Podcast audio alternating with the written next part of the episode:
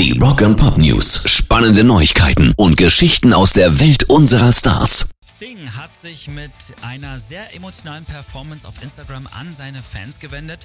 1985, also in Zeiten des Kalten Kriegs, hatte Sting ja seinen Song Russians rausgebracht. Dass er den jetzt nochmal aufführen müsse und dass der nochmal so aktuell ist, das konnte er selber nicht glauben, hat er in dem the Interview brave gesagt. Ukrainians fighting against this brutal tyranny, and also the many Russians who are protesting this outrage. We, all of us, love our children. Stop the war. Such an ignorant thing to do if the Russians love their children too. Und natürlich gab es dann den Song nochmal in voller Länge und am Ende auch nochmal einen Spendenaufruf von Sting. Also ist wirklich sehr eindrücklich. Rock and Pop News. Und auch Kiss-Bassist Gene Simmons hat sich zum Ukraine-Krieg geäußert. Kiss haben alle Shows in Russland gecancelt und für Gene ist eins klar. Bands, die das nicht tun, setzen ein politisches Statement in eine völlig falsche Richtung, obwohl das, was gerade in Osteuropa passiert, nichts mit Politik zu tun hat, sondern einfach nur noch Irrsinn ist.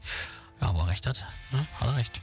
Rock and Pop News. Ozzy Osbourne wird mit seiner Frau Shannon wieder in ihre alte Heimat ziehen, also nach England. Den Grund, warum sie Los Angeles verlassen, den finde ich allerdings ein bisschen komisch. Also angeblich sind dem Fürst der Finsternis wirklich die Steuern in den USA zu teuer geworden. Kann man nur sagen, okay, man kann sich jetzt nicht wirklich vorstellen, dass die Osbournes große Geldsorgen haben. Ich meine, Ozzy macht ja jetzt sogar Kohle im Internet mit NFTs, aber gut, dass Promis wegen Steuern irgendwo hinziehen, das ist ja auch nichts Neues.